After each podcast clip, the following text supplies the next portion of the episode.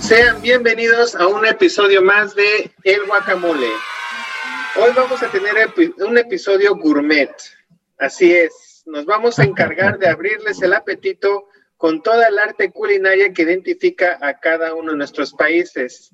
Así que estén atentos porque vamos a hablar principalmente de la cocina peruana y mexicana. Además, vamos a platicarles nuestras anécdotas en la cocina, tomando en cuenta que hoy en día la verdad es que nos parecen divertidas, aunque en su momento la verdad no lo fueron, fueron bastante agrias. ¿no? Pero antes déjenme presentarles al equipo botanero.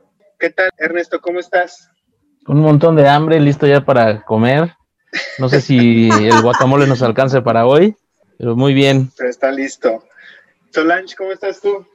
Bien, bien emocionada y lista para poder hablar de ese tema, ya que es uno de mis favoritos debido a que yo también parte de mi humilde línea de vida me he dedicado al ambiente y a la industria hotelera, así que preparadísima. Perfecto. Pues bien, como ustedes ya saben y es costumbre en el guacamole, tenemos invitados.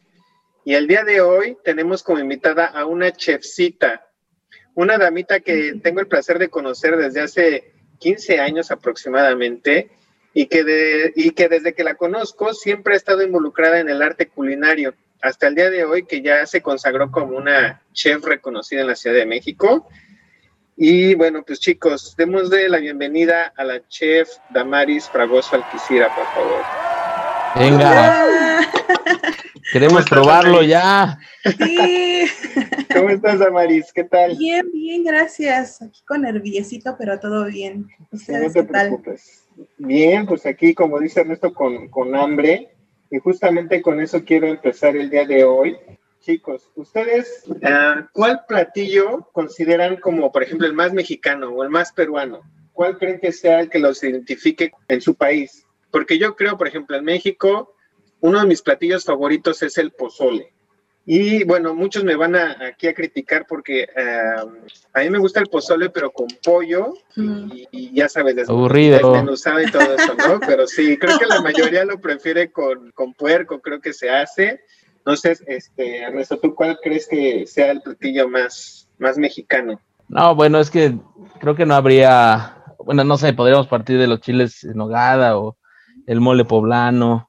O sea, hay muchísimos, pero en lo particular, creo que... Que tú dijeras, este lo voy a presentar a alguien que nos viene a, visitar y que conoce, fuera de los tacos, ¿no? Que yo creo que todo el mundo este, conoce, nos identifica por los tacos o por el chile. O sea, yo, yo me iría, yo me iría así como presentación mexa, eh, por dos, y, además del Distrito Federal, porque es muy distinto, muy distinto el interior de la República, pero o unas enchiladas verdes o unos tacos al pastor. Ok, sí. Famoso este, street food, ¿no? Pues es que es lo único que conocemos. Ah. Para ti, Solange, ¿cuál sería tu platillo, digamos, estrella? Que tú dijeras, esto se lo va a presentar a alguien que no conoce mi país. Mira, está difícil, ¿ah? Porque ahora, bueno, ya que el boom gastronómico en mi país se ha, ha ido desarrollándose a través del tiempo y la verdad que he estado probando platos no solo de la costa, sino también he estado, he estado probando platillos que son de la selva, de la selva misma peruana y también de lo que es este, del centro, que vendría a ser donde están las montañas, la, la parte montañosa, la parte andina. Entonces se me está haciendo bien difícil ahorita escoger cuál sería uno de mis favoritos porque hay desde street food hasta lo más clásico y, riquísimo que puedas encontrar, ¿ya? Pero creo que empezaría de donde yo vengo, ¿no? De la costa. Y yo creo que el ceviche es algo que se identifica, pero ya, ya no ya. Ahora mismo. Ay, sí, ahorita me pongo ahorita a hacer mientras ustedes hablan. es muy famoso y ahorita nos vas a platicar más o menos cómo lo preparas, porque imagino que también hay diferentes formas de, prepararlo, aunque los ingredientes a lo mejor pueden ser los mismos. Este, Damaris, a ver, nuestra profesional del día, ¿tú qué recomendarías para alguien que no conoce como tal la cultura mexicana? Pues mira, yo creo que de entrada sí los llevaría a probar un mole mole. entrada, sí. Mole. ¿Pero de qué, eh, ¿Con qué estilo? Oaxaqueño. De todos. ¿De todos? La verdad, sí. Es que no hay ni, o sea, yo no podría poner uno como un favorito. Todos tienen su esencia, un verde, un almendrado, un poblano, un rosa, un blanco, o sea, tenemos mucha variedad. Ájale, ¿y ese de dónde lo sacas? ¿Cuál? ¿El rosa cómo se hace? El blanco. ¿Y el eh, blanco? El rosa, por ejemplo, para que tome el peculiar rosa que, tiene, es con piñones rosas y se le pone un poco de betabel. Ah, ok. Aparte de la semilla. ¿Y de qué zona es? Pues es de aquí mismo. No. O sea, son muy poco conocidos, la verdad. Oh, oh ok, mira, yo hasta, lo, hasta ahorita lo que yo estoy aprendiendo, bueno, es que también cuando he ido a México he tenido la oportunidad de solo estar un, un par de días, pero he estado comiendo lo más que puedo. Creo que el de todo lo que he visitado y he comido, que ha sido riquísimo, pero me quedo con taco al pastor. Creo que la próxima vez que yo visite. Ganamos, ganamos. Taco al pastor. Y es, increíble, es increíble porque es muy sencillo. Digo, no conozco en realidad toda la preparación que hay detrás de ello, pero este, eh, eh, en teoría es muy fácil de hacer, ¿no, Damaris? ¿O, o cómo? Pues ¿O si es complicado la marinada y toda la onda? No, realmente no es tan complicada. Y como es pues carne de puerco, realmente no es tan complicado, por lo menos aquí no. Sí, yo creo que es de las más deliciosas que puedes comer en la, en la Ciudad de México y sobre todo en la noche, no sé si ustedes estén de acuerdo conmigo, pero en la noche saliendo de una buena fiesta es como el postre para terminar bien, para terminar bien el día, ¿no? Y no, no fue buena fiesta. Exacto, si no, no concluyó bien la, fiesta. Oye, Damaris, pero tú tendrás que estar de acuerdo, digo, tú sí sabes, yo solo soy un dragón. La comida mexicana tiene, y yo creo que también la peruana tiene mucho que ver con la región, ¿no? Por eso preguntaba un poco sobre porque bueno, es el mole poblano, el mole verde tampoco sé dónde, de dónde surge. Creo que es de Guerrero, ¿no? El, de Guerrero, sí. Pero sí surgen dependiendo como el tipo de instrumentos o de insumos que puedan tener en la zona, ¿no? Claro. Sí, sí, mucho tiene que ver eso, todos los ingredientes. ¿Cuántos ingredientes tiene el mole? De por pues Son muchísimos, ¿verdad? También dependiendo de cómo lo Sí, es que sí es dependiendo, sí. Hay unos muy completos que, no sé, son 25 ingredientes más o menos. Sí, y el que definitivamente... Ah, la, cara, la cara de, de Solange. ¿Qué? ¿Qué es claro.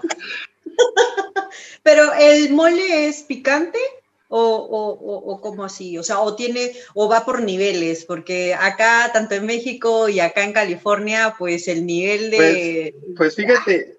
nivel Dios. Si quisieras, si quisieras el real, no sé, me vas a corregir, Maris, pero si quieres el, el mole mexicano real, es picante.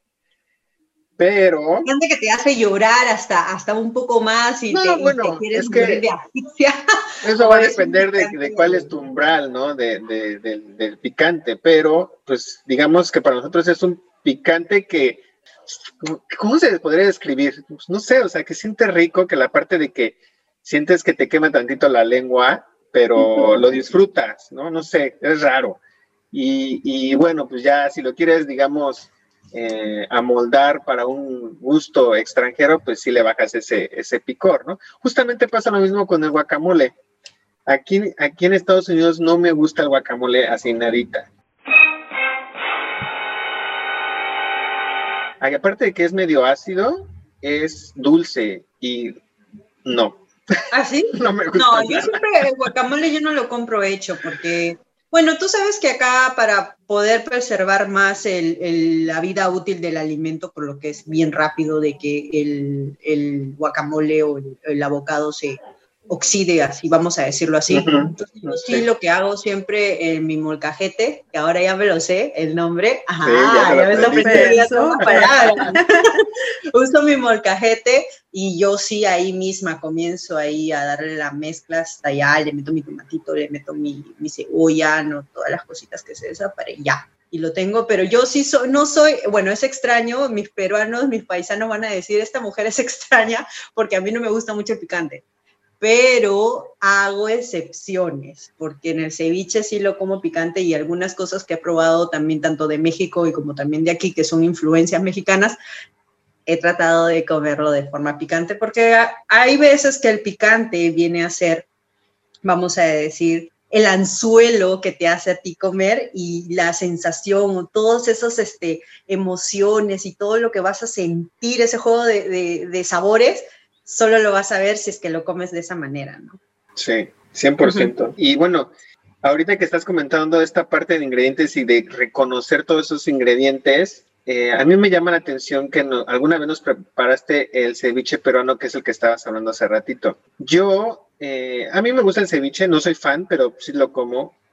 Pero me quedé sorprendido de la cantidad de ingredientes y tan diferentes que lleva el ceviche peruano.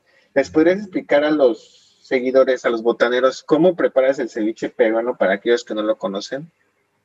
Claro, nosotros, este, a ver, yo te voy a, les voy a contar de cómo se hace desde un terminal pesquero. Nosotros tenemos el terminal pesquero que está desde Chorrillos, se llama, que está en la parte de Lima Sur, es donde, donde yo vengo, está cerquísima ya, ahí en las playas. Eh, hay varios estilos de cómo preparar el ceviche, pero siguen manteniendo, eh, teniendo como base ciertos ingredientes como por ejemplo el limón. El limón es un ingrediente esencial para el ceviche deben de tener cuidado qué tipo de limón van a usar, porque de acuerdo que hay desde un limón Tahití, que viene a ser un limón grande que se usa para las caipiriñas, ese tipo de acidez tiene, es muy diferente a un limón pequeño, verde, que lo puedes encontrar tanto en México, como yo también lo encuentro acá también en, en mercados mexicanos, que ese tiene otro tipo de acidez. Su nivel de acidez es muy distinto a lo que es un amarillito o algún gran lima. Entonces, hay que, eso sí me gustaría enfatizar de que el limón es algo muy clave para este tipo de, eh, preparación, ¿no? Que es de ceviche. Y bueno, más que todo, nosotros eh, preparamos, eh, bueno, en el terminal, pasándome a ello, en el terminal me daban la pesca del día, o sea, ya puede ser desde un bonito, de un, este, de un tipo de pescado, que no necesariamente sea un, un específico, no, puede ser pesca del día, o también podría ser este, hasta un pescado que se le llama basa bueno, basa también es un, tipo de pescado que también se usa, que es pescado blanco.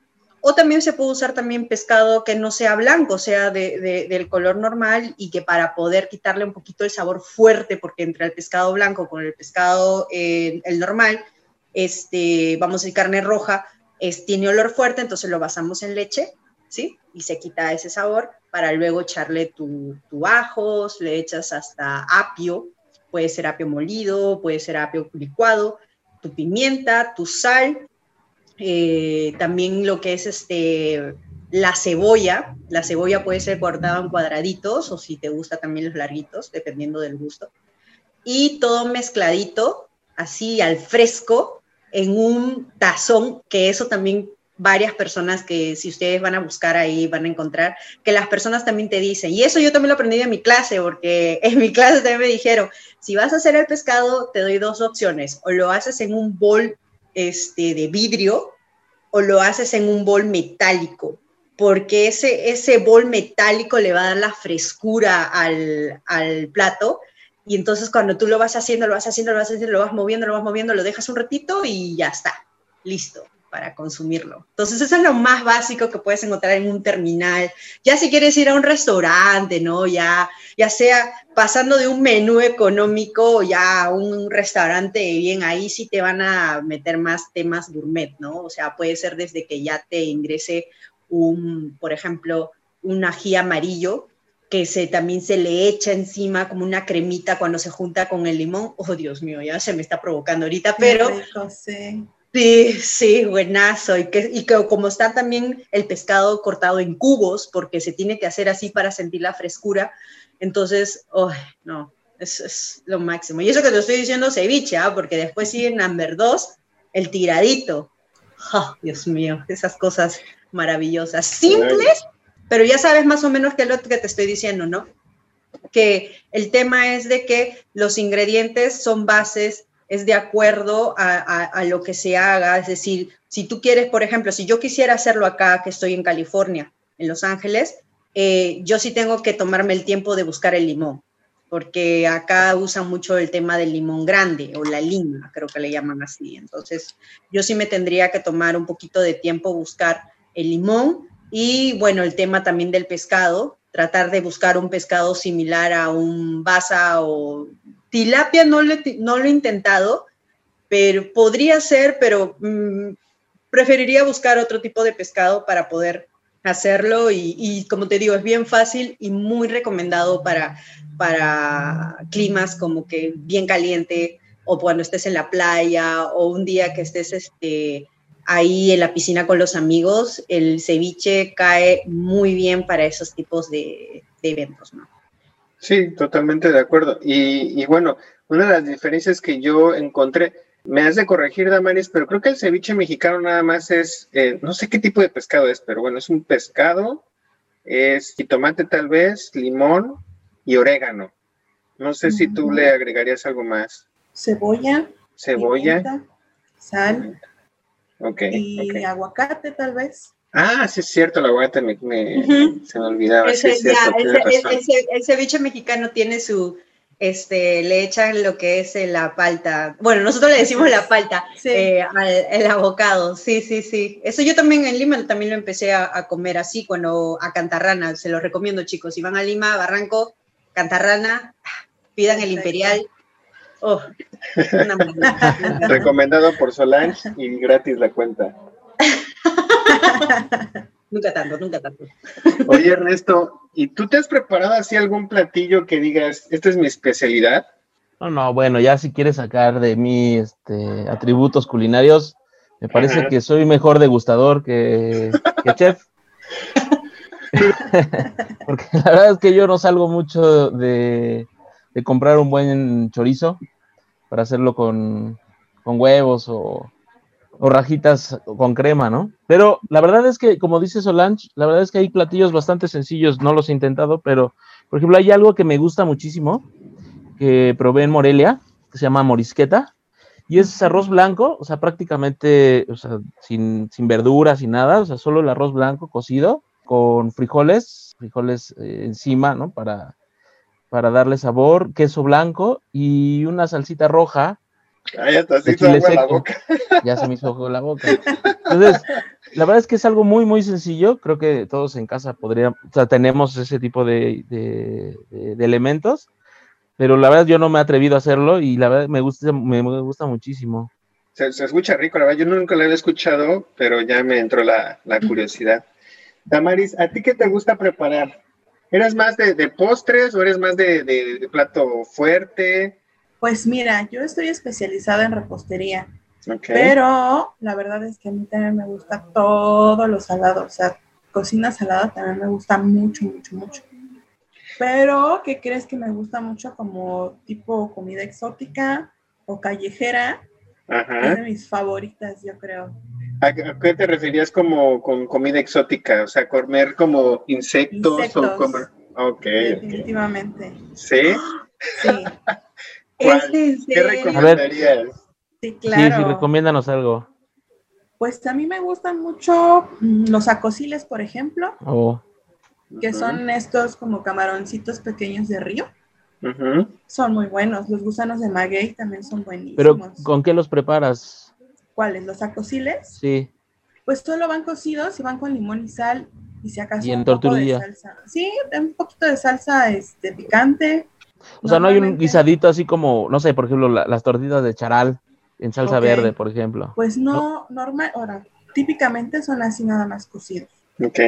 Igual los gusanos de maguey, esos igual secos, porque yo he visto que se los comen vivos, la verdad yo paso, vivos paso, pero secos sí, sí le he entrado y, saben, saben rico, sale como saladito, igual que los, los chapulines. Sí, son muy buenos. Los escamoles también son buenísimos. Los escamoles. los jumiles, ¿no? Los jumiles también.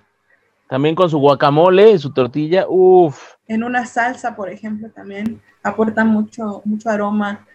Son buenísimos. Los chapulines. También. Con un mezcal. Ándale, con un mezcal o así nada más para botanear. En un guacamole, por ejemplo. Eso es lo que yo estoy diciendo. yo también soy fan sí soy fan, aunque no de todo. O sea, si los chapulines sí le entro, este, comida exótica, pues le he entrado muy poquita, la verdad. Y, y, solamente a aquella que es sólida y que me dicen que sabe a pollo o a este a conejo. Solamente a eso le entro. Si sabe a otra cosa diferente que no, o que no reconozca el sabor, no, no le entro, porque sí soy medio, medio picky para esa situación. ¿En serio? sí, yo también, olvídate, porque cuando yo también fui, eso sí fue eh, cuando fui a, a Xochimilco, este, me ofrecieron también este, lo que son el, ay, ya está, los chapulines. Entonces, este, porque estaba, me fui, me estaba yendo para pasearme las trajineras que estaban eh, ahí mismo, pero me dio hambre, entonces fui ahí donde estaban ahí los ambulantes, entonces me estaba pidiendo una canasta. Entonces, en ese momento me ofreció, me dijo, ¿quieres que le eche este, un poco de chapulines? Y yo le digo, ¿chapulines? ¿Y qué es? Le digo, ¿no? Ah, mira, son estos. Y tenía un así, era grandote en envase con puros grillitos que estaban ahí secos. Y ah", le dije, creo que para una próxima vez estaría muy bien. Hoy día no estoy muy arriesgada, le digo, solo estoy con hambre. No quiero, hoy día no estoy para las cosas exóticas. Y se rió, no, pero lo vas a sentir muy rico, que son crocantes, que no sé qué, que no sé cuánto. Y dije, ah, no, más tarde, voy a estar, más tarde voy a estar con esa valentía de, comer eh, cosas exóticas, ¿no? Sí, y, bueno, y si algún día te atreves a comer esos chapulines, desde mi punto de vista te recomiendo que los consumas, pero en Oaxaca. En la Ciudad de México, o sea, saben rico, yo no te voy a decir que no, pero los de Oaxaca son como más frescos. Y más grandes, entonces, este, pues desde mi punto de vista los disfrutas más. En una tlayuda, por ejemplo. Uy, las tlayudas también son muy ricas con, el tasajo. Así es. Ay, Dios, sí se me está haciendo agua en la boca. Este, pero sí, no. es, su asiento, su quesillo, sus frijoles, sus nopales. sí. De, las cocinas mexicanas, yo creo que también la oaxaqueña es una de las, de las mejores, de mis favoritas. Sí, pero... Y de la más, de la más conocida, ¿no? También. Pues es que también está la poblana, la poblana también es súper conocida. O sea, da igual con las estas. Las chalupitas. ¿Conoces las chalupitas? Los chiles en nogada creo que también son de allá, el mole. Sí. Wow, pero ¿saben qué chicos? Escuchándolos digo, wow, qué interesante y creo que es una de las cosas que siempre voy a decir, porque hay veces que me han preguntado y me dicen, oye, ¿qué tal estuvo México? Siempre voy a decir, México tiene su esencia. Tú vas, llegas, hueles algo y es México, así de simple. O sea, es un país que tiene mucha identidad, tiene muchas cosas por compartir, tiene tantos infinitos sabores, desde un taco que le sacan un documental de tacos crónicos, crónicos creo que le, sí, crónicas del taco. La crónica del crónicas taco. del taco, o sea, le sacan un montón de cosas y que a mí me parece increíble y de verdad deberían estar ustedes orgullosos porque es algo que no solo este vamos a decir, parte de Norteamérica lo saben. Alrededor del mundo tienen que saber qué es un taco o qué es, este, por lo que estaban diciendo, unas talullas, qué es una cochinita, qué es nopales. Yo que he llegado aquí a California eh, hace poco nomás que me mudé aquí, eh, hay bastante influencia eh, mexicana que y que, que, ya estoy aprendiendo. Por, por ejemplo, cuando les, hablemos, les hablé acerca sobre cómo hacer el, el, el, guacamole, ¿no? Porque así se le llama, guacamole. En cambio, en mi país nosotros le decimos palta y si queremos darle un adjetivo de acuerdo al, a la palta, decimos algo paltoso, la crema de palta o esas cosas. Pero acá cuando llegué le dijeron el guacamole, en el cual se hace en un recipiente especial, que bueno, hay algunos restaurantes que he visitado que todavía mantienen esos, eh, vamos a decir, esa tradición de hacerlo en un este, molcajete que es a base de rocas, ¿verdad? Es, es algo como que no es en cualquier envase. Bueno, acá tuve que comprarlo nomás en el Norgate, el plastiquito para pretender que estoy haciendo el país, ¿no? Pero sí he tenido la oportunidad de que me han preparado el guacamole al instante y he, tenido, lo he tocado el molcajete que es a base de una piedra en especial, ¿verdad? Que es, mineral, ¿verdad? Como algo así, vamos a decirlo, ¿no? Entonces, eso me parece algo sumamente rico de una cultura, es algo que, que, tú dices, oh, wow, mira, ellos lo hacen así. En cambio, nosotros, nosotros normalmente ponemos un plato o buscamos un bol o un tazón y ahí empezamos a hacer nuestra crema de palta. o sea, es algo que distinto, ¿no? Pero hay algunas cosas también que nosotros nos identifica como peruanos, que ya les voy a explicar este, de aquí en la conversación adelante. Pero sí, decirles de que estén sumamente orgullosos de su cultura porque me parece que tiene mucha historia, tiene mucha riqueza. Y a ver, ya, hay que, hay que oye, ¿sabes qué? Ya saca de una vez los totopos ya que todavía ahorita Amigos, este, no sé si los mexicanos estén orgullosos de su, de su gastronomía. Lo que sí estamos es pasaditos de peso porque tenemos tanta cosa. No a veces le queremos echar la culpa a todo el mundo, ¿no? Que la coca, que los azúcares este, del pan, pero la verdad es, que, la comida nos, nos nutre muy bien y en exceso. Y barata, aparte. O sea, porque. Oh, contra, sí. Muy barata y, y, bueno, no toda es nutritiva, la mayoría sí, pero, o sea, ¿a quién se le iba a ocurrir una torta de de tamal, por ejemplo, una torta de chilaquiles, este, un pedazo de chicharrón con cueritos arriba y aguacate preparado. O sea, son comidas eh, súper baratas, básicas y que las encuentras en cualquier parte, ¿no? La tortilla es lo más básico que puedes encontrar en México. Damaris, ¿y tú que, tú que lo has estudiado? Yo tengo una duda, ¿no? Porque justo hablando de las tortas que habla Isaac, yo encontré una torta, yo creo, no sé si la han probado, pero la famosa torta de albañil, que es una torta rellena de cueritos con jamón, ah. crema y chiles este, en vinagre. Chicharrón. ¿Qué es eso? O sea, porque todo es así este, fresco, este, y todo nada más te abren el, te abren el, bolillo, y todo lo meten ahí y, como si fuera un vaso prácticamente. ¿Por qué albañil? Bueno, así le dicen, así le dicen, yo no sé, es de Aguascalientes. Hay una, hay una feria de la torta de, este, de cueritos. Ah, no te creo. O sea, normalmente los nombres siempre vienen de, de vamos a decir, procedencia de algún lugar. O es que. yo creo, yo creo que es porque normalmente encuentras a los albañiles o constructores comer eso porque uno, creo que es barato, dos, está al alcance, o sea, me refiero, lo puedes comprar todos los ingredientes en una tiendita, o a lo mejor te queda cerca un mercado, lo compras ahí, es súper barato, y aparte, lo disfrutan en su hora, digamos, de lonche, que es normalmente de media hora. Entonces, es rápido de hacer, te llena, y este y barato. Entonces, a lo mejor se le denomina como comida de albañil. Albañiles compraban eso. O sea, es como que las personas de, de ocupación albañil hacían, comían ese tipo de cosas. Pues yo me imagino. creo. Pero cuando yo fui a Aguascalientes, lo primero que pregunté fue cuál es la comida típica. Y este, me mandaron a comer esta tortita y la verdad es muy rica. Solo que me, parece extraordinario pasar de, el mole que tiene 25, 40 elementos este, y todos combinados y que no sabes ni qué, ni qué te comiste a algo tan básico que se hace en tres minutos, ¿no? Claro. Es como el taco placero también, por ejemplo. Uy, cuéntanos esa. El taco placero que igual puedes comprarte un queso blanco, un poco de chicharrón, eh, tal vez nopales y listo. Una yo salsa. Le, yo le pongo pápalo. Pápalo. Si no saben qué es el pápalo, es una hierba que hierba. Le a comer a los burros. es un quelite. Sí, sabe rica, sabe rica. Muy buena.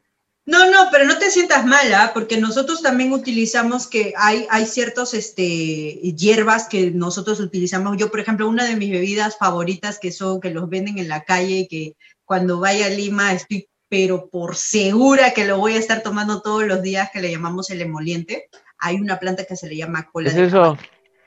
Cuéntanos qué es el mm. emoliente. Eh, el emoliente es esa base, es una bebida este, que se toma tanto caliente y también ahora lo están tomando fría y esa base de cebada, cebada que no, no es para cerveza, es cebada con este, eh, linaza, que es este, una semilla que bota un, este, una, como una gomita que es muy buena y, y, y bien enriquecedora. Y que le puedes agregar ahí también lo que es hierba luisa o le puedes agregar también frutas como membrillo, piña o cualquier cosa, pero es, es una bebida de, de, hierbitas que es demasiado rico que lo puedes comer, lo puedes, perdón, lo puedes tomar en la mañana, al mediodía o hasta en la noche. Yo siempre estoy desde la mañana o en la, noche antes de irme a dormir, ¿no? Pero ahí justamente les quiero ir eh, con el tema de que, por qué los nombres, ¿no? Por ejemplo, nosotros eh, hay un, vamos a decir, hay un nombre especial eh, que se le dice para tomar las sopas. Nosotros, hay uno que se le dice los agachaditos. Hay veces que ah. entre nosotros nos decimos, oye, vamos donde los agachaditos para tomarnos una sopita de caldo de gallina bien rico. Ah, ya, pues vamos a los agachaditos. A ver, señora, deme un agachadito. Entonces, un agachadito significa una sopa, que es que en este caso puede ser un caldo de gallina, puede ser una sopa patasca, que viene, es, es una sopa, es una sopa tan deliciosa que viene desde el centro de la, la zona montañosa andina del Perú que está a base de lo que ustedes le llaman el menudo, nosotros le decimos el mondongo. Entonces, esa ah, sopa está a base del mondongo con un cabeza de este, me parece, de cabrito, o dependiendo de cordero, dependiendo de cómo la pero es una sopa sustanciosa, y muy rica. ¿Cómo se llama? Eh, patasca. Patasca. Pero voy al tema, ¿por qué agachaditos? ¿Por qué le decía, por qué le dicen? Hay algunas personas que dicen vamos a los agachaditos porque normalmente en las mañanas y sobre todo en el, en el área andina peruana, es bien natural tomar un desayuno desde un arroz, vamos a decir un arroz cocido con huevo, plátano frito, hasta si quieres ponerle carne. Eso para ellos es un desayuno, que es normal, hasta lo puedes encontrar en los mercados este, locales del, de la misma centro de, de Perú. Pero en el tema de Lima es que nosotros le tomamos la sopa y justamente personas que trabajan al sur, que se van a construcciones, que son personas ingenieros, que son albañiles, obreros, que tienen que ir sumamente temprano a, sus, a su área laboral, ellos antes de irse, porque en las mañanas a veces hace un frío, frío, frío, sobre todo en invierno, por lo mismo que está, eh, vamos a decir, en la época de invierno, el ir a, comprar en estas carpas, porque esta sopa no solo lo vas a encontrar, ahora actualmente se encuentra el restaurante, que hay siete sopas, que ahora le llamamos nosotros, que hay un restaurante que está por Lince. Eh, también les recomiendo que vayan, es, es más to go, tienen que ir ahí. Pero, vamos a cobrar comisión para todas las menciones que has hecho hasta sí, No, apúntalo porque yo todos lugares he ido. Este, bueno, el punto, voy al punto, es de que eh, justamente para irse al sur, hay unas pequeñas carpas que eh, señores hacen ahí, tienen su pequeña cocina express con sus grandes ollas que están ahí hirviendo la sopa. Entonces, ¿qué es lo que hacían estas personas? Se sentaban en las pequeñas bancas que había y las mesas portátiles y ponían sus manos así y comenzaban a comer así la sopa, agachados. ¿Por qué? Porque el calor del caldo hacía que a ellos los mantenga caliente, entonces se les ah, define a los agachaditos. Entonces, por eso que alguna vez a mí sí me lo han dicho, porque más o menos yo vivo casi a 30 minutos de las playas, entonces en algún momento sí me han dicho, oye, ¿quieres ir a los agachaditos? Porque en verdad está sumamente bueno que han hecho esta vez otro tipo de caldos, ¿no? Ah, ya, pues no. Entonces te agachas y sientes el calor y ya, le toman los agachaditos. Bueno, en, mi caso yo sí supe por qué le decían agachadito a las sopas, ¿no? Algo así. Aunque no, pues sí, la verdad es que es, interesante. Cada platillo o cada estilo de cocina también tiene un determinado eh, grupo de clientela y pues se les quedan luego a veces los motes, ¿no? Según de cómo lo comas, cómo lo prepares, en dónde, etcétera. Oigan chicos, yo sé que todos nosotros hemos trabajado en la cocina. Este, a mí me gustaría explicar, o más bien platicarles a todos los que nos escuchan, ¿qué hay detrás de todos estos platillos ricos que ya llegan a tu mesa? Uno, para aquellos que no han trabajado en la cocina o que no han tenido la oportunidad de ser eh, meseros o preparar comida para el cliente final, déjenme decirles que no todo, su, su platillo llega ya con todo el, digamos, la presentación más bonita que pueda haber, pero detrás de eso hay peleas, hay disturbios que, son invisibles para el cliente. Yo me acuerdo mucho, este, Ernesto, si me permites platicar una pequeña anécdota contigo. Ernesto y yo. Si yo me acuerdo. Fuimos, eh, fuimos, Ernesto y yo, a la misma universidad, de hecho ahí nos conocimos, y un amigo de Ernesto tenía un negocio de comida. Eh, si no mal recuerdo, él preparaba comida para eventos. Entonces un día Ernesto me, invitó y me dijo, oye, pues eh, ayúdame porque vamos a, servir para un evento de quién sabe cuántas personas, necesitamos ir por cierto tipo de platillos y etcétera. Y pues lo acompañé, íbamos en un, eh, en un bochito blanco, si no mal recuerdo, un Volkswagen. Era una nave espacial. Y, estuvo padre, digamos, en ese momento la sufrimos un poco porque pues si ustedes ubican el bochito que es el, famoso Beetle, pues es, es, es, pequeño este, por dentro y llevábamos como, ¿cuántos? 12 platillos, no me acuerdo cuántos llevábamos, llevábamos muchísimos. Y teníamos que trasladarnos desde el norte de la ciudad hasta el sur de la Ciudad de, de México teníamos que llegar a cierta hora, total de que sentíamos que no llegábamos, los, eh, uno de los platillos que era, no me acuerdo si era mole o birria, se terminó cayendo oh, de, este... Oye, los clientes de ese negocio van a decir, oye, ¿qué me estaban llevando estos muchachos? es que fue una travesía, o sea, te lo juro porque no, no encontrábamos la manera de acomodarlos correctamente, llevarlos, digamos, pues obviamente que sería presentable a tiempo y no quedar mal con la gente que pues ya había, ya no nos habían contratado, ¿no? Afortunadamente creo que todo salió exitosamente. Ah. El problema se fue. Quedó la, el problema es que yo no... fue. ¿Cómo quedó el coche, Ernesto? O sea, quedó lleno de eh, olores de diferentes platillos, de, de, birria, de este arroz con pollo, de mole, así, porque pues veníamos cuidando de que todos pobrecito, la verdad es que el bochito sí, sí le dieron sus, sus batallas. Y así más. A mí, por ejemplo, también cuando le platicaba antes de entrar a este programa a Damaris, que lo mío, lo mío no es la cocina, porque se vive un estrés increíble, o sea, increíble.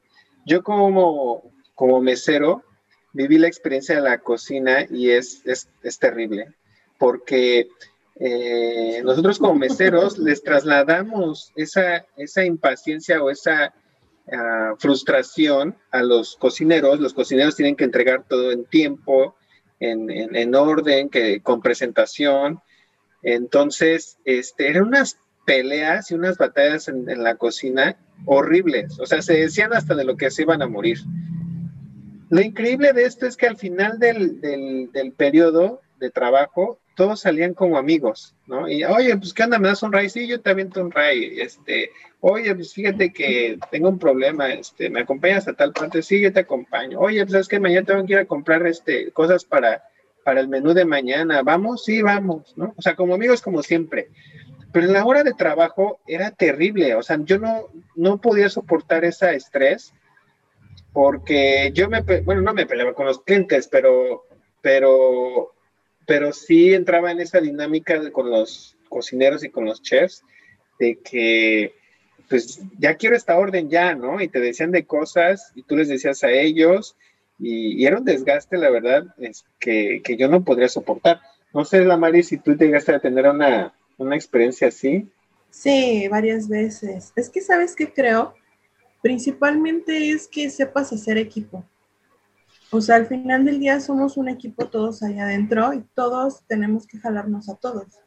O sea, no puedes dejar que uno se caiga, por así decirlo, no puedes dejar que se caiga el servicio. Entonces es cuando empiezan los conflictos, ¿no? Porque pues algunos no hicieron sus previas, que justamente es como nos platicaba Sol, que pues son el mise en place que tienes que tener ya hecho, entonces muchas veces no lo haces, y empiezas a atrasarte en tu servicio y empiezan los problemas, porque pues muchas veces los platos van divididos, ¿no? Dependes del trabajo de alguien más. Entonces, pues sí, empieza como a haber ese tipo de roces entre todos, pero al final del día sale el trabajo y todos nos jalamos a todos. Sí, y tiene que salir. Entonces es eso justamente. ¿Sí? Yo agradecía, yo agradecía cuando los, los clientes pedían lo mismo, porque ya Benito sea Dios que no voy a andar adivinando a ver, porque te tienes que aprender el, orden de la mesa, ¿no? O sea, ¿dónde está el 1, 2, 3, 4? ¿no? Entonces, como mesero tienes que apuntar, este, no sé, alguien pidió cochinita pibil, es el número uno de, la, mesa, ¿no? 2, 3, 4, 5. Donde te tienes que numerar. Y el momento de que entrabas este, a cocina, pues tú tenías, bueno, en cocina tenía que preparar de acuerdo a la al orden, digamos, a los pedidos que te hacían, ¿no? y donde tú te equivocaras como mesero, llevabas un platillo mal a alguna mesa, o sea, primero te enojabas porque chino, o sea, ya la regué, no sé de quién es ese platillo, tienes que regresarlo a la cocina, cocina se enoja contigo porque es, oye, no inventes, ya me tardé 15 minutos haciendo este platillo y cómo es que te equivocaste, ¿no? No, no, no, no. Era una guerra. Y luego, aparte, eso es con la cocina. O sea, eh, después con los clientes, que ya le tiraste el, vaso de agua, en el mejor de los casos, porque eh, yo llegué a tirar jugo a una señorita, este vino, o sea, imagínate, o sea, son esos días en los que de verdad te quieres, quieres que te coma la tierra, porque, pues no sé, o sea, lo haces diario y por alguna razón te desconectas, te distraes con otra cosa te empiezas a poner nervioso y ese nervio, si no lo controlas, empieza a ser más grande, más grande hasta que cometes ya lo, fatal del día, ¿no? Alguna vez este, rompí alrededor de 15 copas de cristal en una, en una, en una, en un viaje. ¿no? Qué padre. No, qué padre. No, ese día yo decía, ya me van a despedir, ¿no? o sea, ¿y todo por qué? Por quererme ahorrar viajes. ¿No? O sea, por la flojera de no, este, entonces dije, sí, sí puedo. Había un chavo que la verdad era muy, muy bueno, pero bueno, ya llevaba como 10 años en, esa onda, ¿no? Yo llevaba 6 meses o menos, no sé. Entonces, él yo veía cómo él llevaba las cosas este, con una facilidad y con una práctica increíble. Quise imitarlo, por la flojera no, no fui por dos charolas, puse los, las copas como yo según veía que las ponía y en el primer arrancón, bolas, ¿no? O sea, ni siquiera llegué a la mitad del camino. Entonces, este, yo decidí que sí me van a, correr, ¿no? Este, afortunadamente no, no me corrieron, pero pues ya sabes, te llevas tu advertencia de que, pues, ¿qué onda? Si no puedes, te no lo hagas, ¿no? Y ya te vas con, con la cara de, de vergüenza pero pues no sé, ¿a ustedes no les ha pasado algo así similar con la gente? Es que lo que pasa a mí es que el tema de servicio, la misma palabra lo dice, servicio. Entonces, de acuerdo también lo que dice este Damaris, es que esto es algo que va desde que empieza la cocina hasta que llega el cliente, ¿verdad? Pero eso es, vamos a, ok, para poder entender cómo es que, cómo es que este, esta industria y este servicio este, funciona vamos a decir, acá hay dos mundos que tienen que trabajar juntos, lo que llamamos salón y lo que llamamos cocina. Cocina, ellos tienen un ritmo diferente a lo que hace este salón. Salón se encarga todo el tema de lo que es servicio, este, setear la mesa, atender al cliente, ubicarlo, ¿verdad? Entonces, manejamos el tema del menú a la carta o qué es lo que estás pidiendo o lo que tú acabas de mencionar, que es muy importante. Es muy importante que el mesero sepa de pie a cabeza qué es lo que tiene el menú. Porque dependiendo también al nivel de servicio que ofrece el restaurante, va a depender el desempeño también del grupo de meseros. Entonces, si vamos a hablar desde un restaurante, de uno, vamos a decir que es de un tenedor, vamos a calificarlo así, Normalmente el que tú ya seas amable, hagas contacto visual o ubiques, le digas exactamente lo que se está dando al momento, ¿verdad? Entonces ya estás cumpliendo una básica función de lo que se pide para un restaurante de un tenedor, ¿no? Que normalmente es como tipos los menús, ¿no? Siempre va a ser repetitivo el plato, entonces cocina ya va a estar sumamente memorizada qué es lo que se pide, ¿no?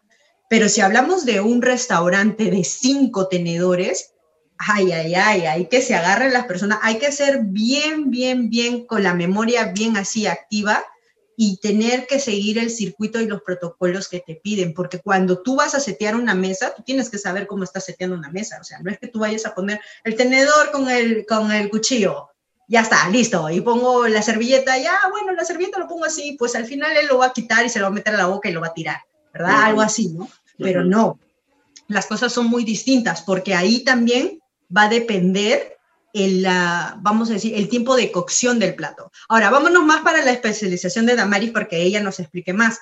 Por ejemplo, cuando eh, Damaris va a hacer un postre, nosotros ya tenemos que, como mesero, o sea, desde ya de la entrada, nosotros ya tenemos que advertirle al cliente o comensal, como se le dice, cuánto va a demorar porque hay veces que hay clientes exigentes que te dicen, oye, pero yo quiero ya, o sea, ni bien termine este plato, yo ya quiero que me llegue ya.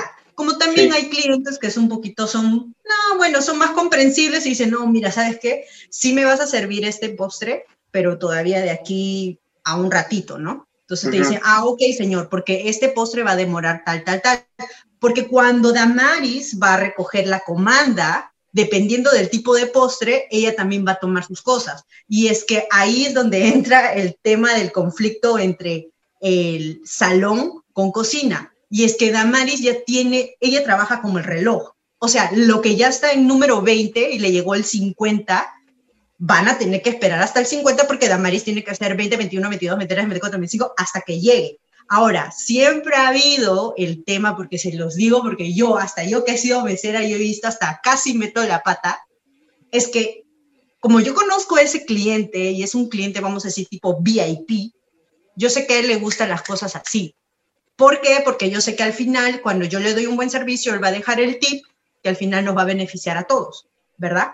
Pero eso solo está en mi mentecita y yo no pensé en Dameris, ni siquiera le dije nada y entonces yo voy a la cocina y le digo, Dameris, ya, ya, ya, quiero que me des. Entonces ella me decía, oye, ¿qué te pasa? Estoy todavía en la comanda número 35. ¿Tu comanda cuándo está? La 44. Ya, vamos a decir, ¿qué es? Un tiramisú. Oye, no molestes. Es el tiramisú, todavía tengo que ir a sacarlo del freeze, hacerlo cuadradito, darle la decoración, hacer eso, eso va a demorar. Pero yo estoy en el número 31. Entonces ahí empiezan los conflictos, ¿no? ¿Sí o no, Damaris? Hay veces que hay algunos que son, algunos que eh, meseros que son bien osados, o sea, por querer ganar el tip del momento, porque sabe que ese cliente va, te va a chorrear está el gordo, Está gordo, Entonces te van y te dicen a ti y tú vas a decir, oye, no, yo tengo ya una secuencia, yo no puedo estar dejando a otros solo para atenderte a ti porque tú quieres ganar el tip, ¿no? Entonces son, tipos, son ciertas cosas que a veces, eso es uno de los problemas que sucede cuando entre cocina tiene un ritmo de, vamos a decir, una, una, danza especial de hacer las cosas, y la otra cosa es lo de servicio. ¿Sí o no, Damelisa? Ahí ya tú, ya te dejo ahí, ya te dejé ahí el casito. en algún momento lo habrás pasado. Sí, totalmente. Mucho tiene que ver eso, igual, por ejemplo, cuando son eventos, este, los meseros ahí se trabaja muy diferente, por ejemplo, porque pues es un menú igual para todos, pero se sirve en grandes cantidades. Es hacer filas, es servir por cantidades grandes y justamente es tener esa comunicación de tiempos con los meseros, porque, o sea, justamente te van dando, no sé, la entrada y ya cuando está el último mesero sirviendo la entrada, la primera mesa ya va a entrar a su plato fuerte, por ejemplo. Entonces tienes que ir viendo con todos los meseros estos tiempos y también empiezan a hacer estos conflictos. Y sí, o sea, todo esto tiene que ver con estos tiempos que se manejan diferente. Sí, la verdad es que también hablar de la cocina, como lo acaban de decir, no es lo mismo para un hotel, para un restaurante de, de cinco tenedores, como dice este Solange, para una fondita, para un evento no sé, eh, privado, o sea, son, son diferentes. ¿no? Pero bueno, chicos, vamos a empezar a despedir el programa. Me gustaría que nosotros, cada, quien uno cada uno de nosotros, habláramos sobre su platillo favorito y por qué. ¿Qué les, qué les gustaría o qué? Así como lo, lo, abrimos, ya Solán ya nos recomendó el, el, ceviche peruano. ¿Habría otro que podría recomendar como, por ejemplo, postre a lo mejor? Yo creo que postre, y ahí aprovechando que yo estoy, ahí te quiero también, te va a ir la pregunta de Amaris, porque sí me gustaría saber qué postre es donde puedo probar todo el estilo mexicano, o sea, donde puedo sentir esencia mexicana pura. Anda pensándolo mientras buena que voy pregunta, diciendo. Buena pregunta. Sí, ¿cuál es el, cuál es Muy el buena postre? pregunta. ¿Y cuál es el postre mexicano que reúne toda esa esencia? O sea, voy a, lo pruebo y digo, "Mm, México. Anda pensándolo mientras que le voy diciendo cuál es, cuál es el, el- el- bueno, en este caso el postre. Yo creo que me quedaría con el arroz con leche con mazamorra morada. Ah, Ese para mí es ¿qué es, qué es una zamorra morada? netamente postre limeño, aunque van a salir varios más, ah, o sea, hay un montón, pero mazam- este, mazamorra morada es a base del maíz morado, ¿ya? Ok. Esa base se hace con ello, se hace con chuño, que también conoció como el corn scotch, creo que también se le dice acá. Este, el corn, scratch, creo que se le dice algo así. Pero esa base de, eh, como te digo, de guindones, también se le echa guindones, canela, eh, maíz morado y el chuño para que pueda espesar todo el, el, postre. Y el arroz con leche, que ustedes ya también lo conocen, que es a base de arroz con leche condensada y eh, a base también, también con leche, ¿no? Que eso también se hace con canelita y ahí los dos juntos, tipo yin yang. Uf, buenísimo para, para comerlo en un invierno, en verdad. Sumamente rico. Ya, Isaac, ya te voy a invitar. Cuando vengas acá a mi casa te voy a invitar. Porque sí sé hacer. Yo estoy feliz cada vez que me invitas a comer. Yo, la verdad es que me chupo los dedos. Ernesto, tú, tú sí, tú eres de comer, ya lo declaraste hace ratito. Claro, pues es que yo tampoco podría darme el lujo de dar una sola categoría y una sola recomendación. Digo, más allá de estas cosas como muy comunes que, que me encantan, como la barbacoa, el tacos al pastor, ¿no? Las enchiladas, los chilaquiles, yo daría tres cosas diferentes. La primera es una, completo, Les daría una bebida muy refrescante, muy mexicana, que es más de la de, de, Guerrero, de la costa de Guerrero, que se llama chilate, no sé si la han probado, pero es una combinación de cacao, arroz, canela y azúcar, que se hace, digo, es como medio espeso, bueno, con agua, se hace algo espeso y se, se agita para que lo puedas tomar. La verdad es que sabe muy, muy rico. Y me iría también a recomendar algo más de la zona de, del sureste, unos papazules, ¿no? Que son también como unas enchiladas, pero estas enchiladas son con una salsa de pistache. Eh, y el relleno no es pollo ni, ni crema, bueno, más bien es un relleno de, de, huevo, ¿no? es como huevo cocido, este, con una salsa roja. Este, creo, esa salsa no sé de qué sea, pero pues ha de ser como jitomate con algún chile. Y no sé si ustedes conozcan la salsa borracha, pero no es porque a mí me gustan los borrachos, ¿verdad? Pero, pero es una salsa que está súper, o sea, me, me, encanta a mí, es con chiles anchos y pasilla, además de tener un poco de pulque, ajo y cebolla, ¿no? Este, y creo que, creo que lleva algo de piloncillo. Casi nunca, o sea, es, es muy difícil de encontrar, o bueno, este, no la encuentro en cualquier lado, pero la verdad es que eso con carne. No, no, la verdad es que ya con eso tienen un menú. Sí, la verdad. sí, ya armaste aquí tu menú ya. un ejecutivo lunch. no sé si me excedí, pero. No, la este, verdad es que, fue buena idea, fue buena idea hacer tu, tu menú y, y, sí, te concuerdo totalmente contigo, yo sí iría a tu restaurante. Este, Damaris, ¿quieres este, tú o le sigo yo? ¿Cómo te sientes más Como cómoda? Como quieras. Pues a ver, ve el mío porque si no se me va a pues olvidar. Ok. Perdón. Fíjate, yo, este, igual que eh, Ernesto, yo creo que de sopa, yo recomendaría una sopa azteca. Amo la sopa azteca, que es un caldo, corrígeme, Damaris, creo que es un caldo de chile um, guajillo con tortilla seca, este, digamos, finamente cortada, no se llama pica, como cortadita en, en tiras, ajá, frita.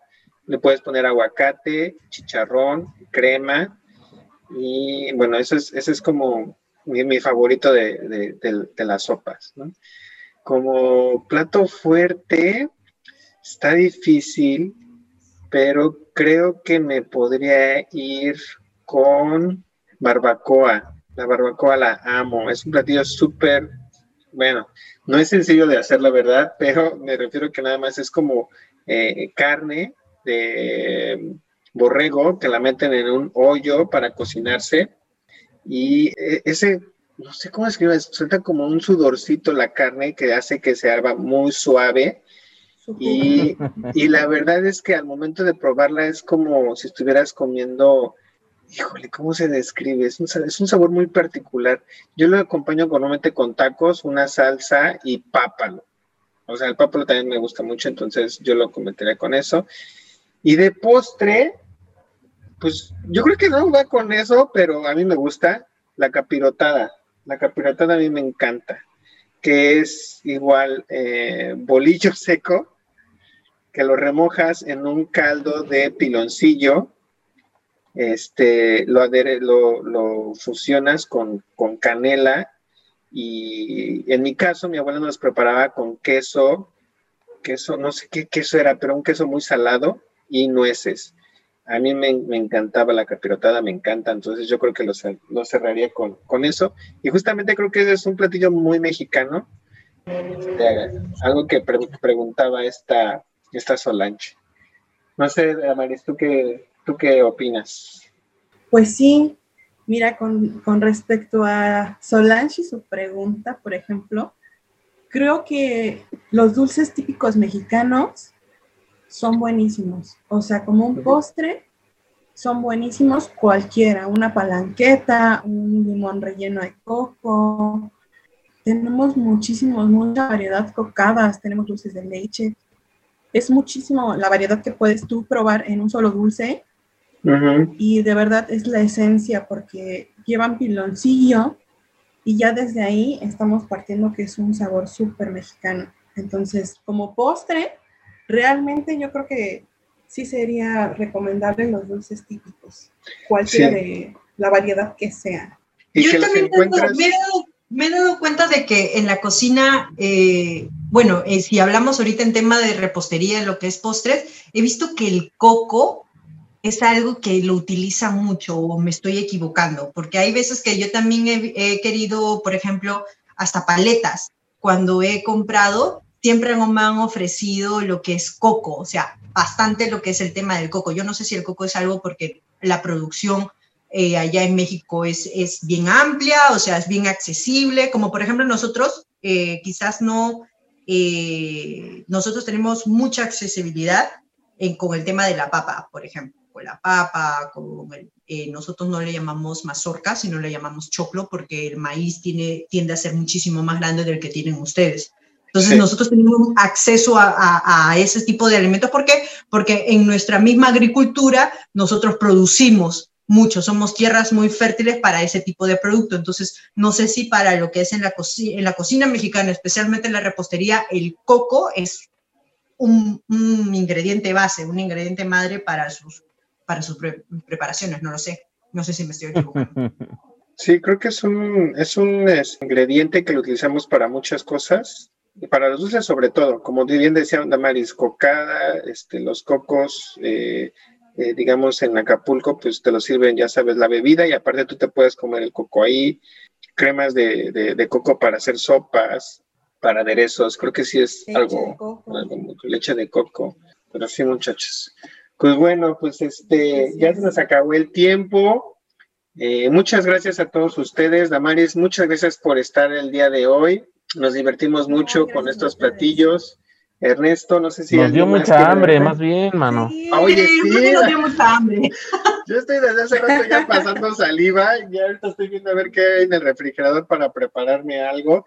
Y me da tristeza porque a pesar de que aquí sí podemos encontrar mucho producto mexicano, señores, la verdad, no saben cuánto van a extrañar su tierra cuando estén en una diferente, porque desde algo muy sencillo como es una tortilla, no la encuentras con ese sabor que, que uno, la utiliza, uno la encontraría en su país de origen, pero bueno, dejemos a un lado la nostalgia. Chicos, otra vez muchas gracias. Recuerden seguirnos en, nuestras, en nuestra página, en nuestras redes sociales, en Facebook como el Guacamole P, en Instagram igual como el Guacamole P Muchas gracias, Damaris, otra vez por estar con nosotros. Gracias, Damaris. Muchas gracias a ustedes. Chao. Gracias. Nos vemos, Ernesto. Cuídense mucho.